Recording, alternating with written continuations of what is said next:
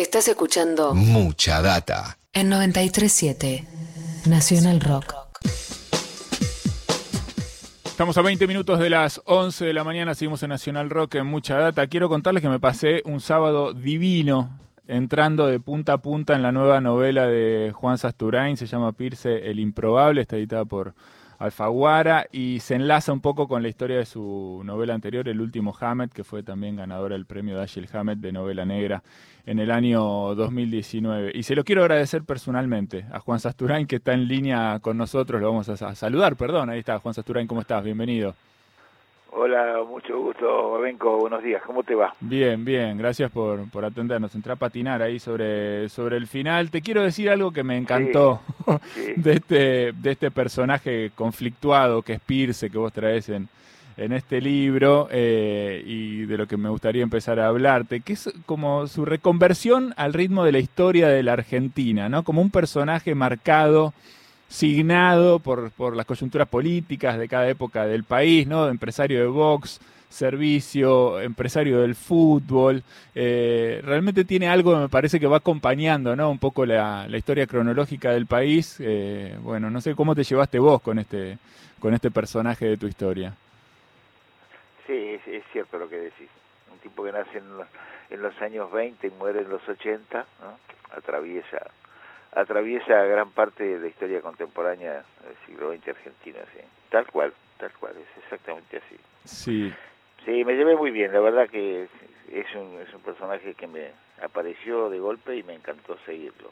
Es un personaje, es, es un, un delirante, un, un- puede ser un mitómano visto de afuera y por otro lado puede ser al- alguien que le, le encuentra una punta rara a su vida, alguien que descubre descubre algo en su vida y sale a investigarlo, ¿no? sí. Eh, Me pasa con muchos personajes míos, ¿no? Del general Rosca, al mismo el viejo Echenique que se convierte en detective, hasta Jenny Trump que se descubre que es superhéroe. En fin, alguien que le encuentra un sentido a su vida y sale a investigarlo. Puede ser un mitómano, pero bueno, en el caso de él se cree ser el, el hijo de un personaje de una novela que leyó. ¿no?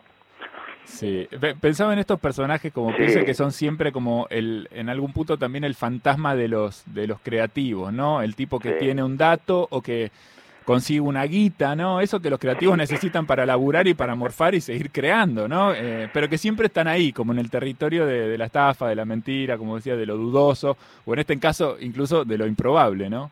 Sí, y en este caso el dudoso, dijiste, bueno, el dudoso Noriega, que era el bañero que también había encontrado algún tipo de, creía haber encontrado algún tipo de, de, de respuesta a la vida a través de su profesión, ¿no? Sí. Y ese también, el dudoso Noriega atravesaba 30, 40 años de la historia argentina, es cierto, es cierto, Mirá, por ahí va la cosa. ¿eh? Muy bien. Hay una, hay una forma muy linda, muy, muy inteligente, muy cuidada, también misteriosa, ¿no? En la que vos, bueno, usás este episodio de Fleetcraft, ¿no? Un momento que siempre llamó la atención a, lo- a los que leyeron a Hammett o a los que leyeron el alcohol mantés. Eh, Y yo, ¿sabes que Me acordé de, tal vez lo conociste, un, un querido profesor que siempre recuerdo que es Martín Malarro.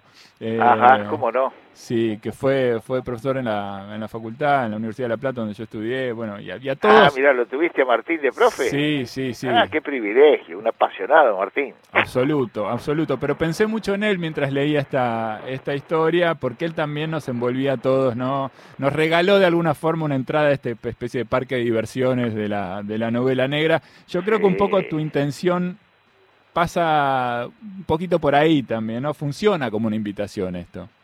Sí, sí, sí, es probable que sí. Porque este, si bien yo he ido detrás de la novela negra, la novela negra también me vino a buscar. El episodio que, que arranca con que arranca la novela es un episodio que, que, es, eh, que es cierto, ¿no? más allá de los cambios de algunos nombres, el respeto Sí. a, la- a las personas. Es el hecho de que me hayan regalado 35 cajas de libros de, de literatura policial este, en Rosario, que yo los haya ido a buscar, por lo tanto tenga una colección de, de novela policial de literatura argentina extraordinaria, es un hecho real. Es decir, eh, tenga- son todos esos maravillosos libros que tengo en mi casa, ¿no? Que tengo una oficina especial para, para guardarlos, ¿no? Sí. Así que el policial eh, de algún modo también a mí me vino a buscar, ¿eh? También me vino a buscar.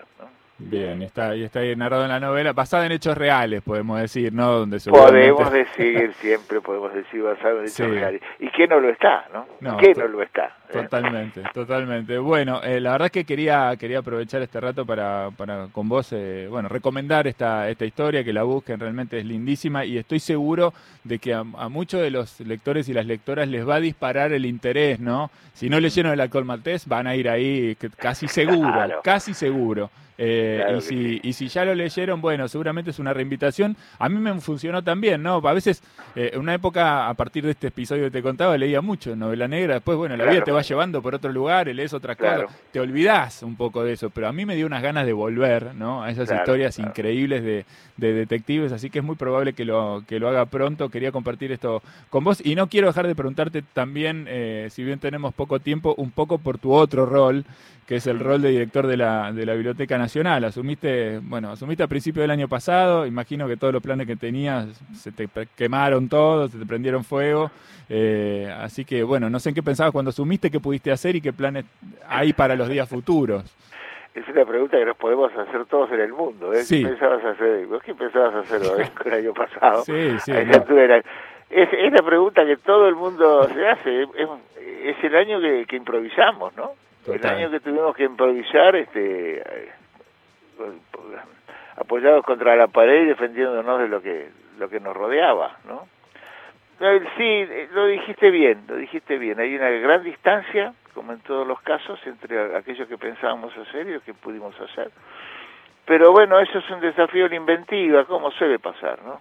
Yo llegué a hacer algo importante que fue armar, armar un equipo bueno y eso no es, no es retórica. ¿eh? un equipo muy bueno en febrero, entre febrero y marzo del año pasado. Y lo que hice fue incorporarme yo. Yo llegué como un, como un técnico, digamos, que, que cayó ahí como un paracaidista que cae con un plantel que ya armado y junté a los mejores que había allí y he trabajado, me he sostenido con ellos. Yo, yo ni conduzco, ni lidero, ni nada de la Biblioteca Nacional. Yo soy una especie de surfer que navega tras la, energía de, la gente. Es impresionante lo, con lo que me encontré. Es impresionante. Y se recicló, la Biblia se recicló. Una especie de embudo. Ten en cuenta ese error. Entonces el contacto básico, que es el, contacto con el usuario, el contacto con los, los investigadores, los lectores comunes, los visitantes, las mil y pico personas que pasaban por día por la Biblia, desaparecieron y los ochocientos y pico que somos en la biblioteca, pues eso es un ministerio. Nos quedamos ahí mirándonos las caras, ¿no? Y mirándonos las caras por Zoom, ¿no? Entonces hubo que reinventar y, hubo un verdadero embudo en la, parte en la parte virtual, ¿no? Todo todo pasó por la comunicación, entonces hubo que reciclar, inventar y es bárbaro, ¿no? bajo la consigna hasta la vacuna siempre trabajamos un montonazo y generamos muchísimas cosas y laburamos probablemente más de lo que esperábamos, ¿no? Como suele pasar en estos casos. Sí, Así que estoy muy contento dentro de todo. Ayer, por ejemplo, inauguramos la Escuela Virtual de, de Bibliotecarios. Mira. La Escuela Federal de Bibliotecarios. Una, una, una iniciativa que surgió de la necesidad de tomar los exámenes de nuestra Escuela de Bibliotecología, de bibliotecarios que tenemos desde hace los años 50. Teníamos que tomar los exámenes en, abril y, Esther Escalada dijo, no puedo tomar los exámenes. Bueno, los voy a tomar virtuales. Bueno, tomaron los exámenes virtuales. Se enteraron en el Ministerio de Cultura, nos llamaron y dijeron, ¿por qué no hacemos una escuela virtual de bibliotecarios? Bueno, impresionante. Lo hicimos en un año. No, no, y además lo que aporta, en términos de, la federalidad, eh, ¿no? Lo que aporta la educación virtual en este sentido es alucinante. Sí, sí, sí, la verdad que fue un, pero para eso, para poder hacer esas cosas, tenés que encontrarte con gente con la que la que tenemos ahí, el plantel que hay ahí. Estela, por ejemplo, la directora de la Escuela de Tecnología, está ahí, es egresada de esa misma escuela del año 81, que sí que está y tiene cargo ahí de, con responsabilidad, ahora está al borde de la jubilación, ¿no? 30 años y tiene cargo de responsabilidad y todo hace más de 15. 40 años, perdón, hice mal la cuenta, 40 años. 40 impresionante. Bueno, y así, y así este, mucha gente, mucha gente, mucha gente muy, muy capaz y muy muy poderosa. Bueno, esperemos que hasta la vacuna siempre se cumpla y que todos vacunados podamos volver a la biblioteca de las actividades y que, la virtualidad se pueda seguir manteniendo porque suma, suma un montón. ¿Qué te parece? Eh, ¿Qué te parece? Pero la verdad Hicimos que dos- sí, En la editorial hicimos dos números virtuales, bueno, otro día podemos charlar de eso. La editorial sacó dos libros virtuales de la, de, de- de la revista La Biblioteca que refundó en su momento Horacio González, que lo hemos recuperado para la editorial. Dos números que creo que son las mejores cosas que se escribieron en este país sobre la pandemia en estos años. qué lindo. Bueno, lo vamos a, lo vamos a buscar. No, no lo vi, pero lo, lo- vamos a ir al encuentro de eso porque siempre es, es interesante. Te, te quiero agradecer, Juan, este, este rato con nosotros. Me encantaría que, como vos propusiste recién, retomemos la charla cuando quieras porque siempre es un placer. Te mandamos un abrazo y, sobre todo, el agradecimiento y la felicitación por este Pierce, el improbable, que es una delicia.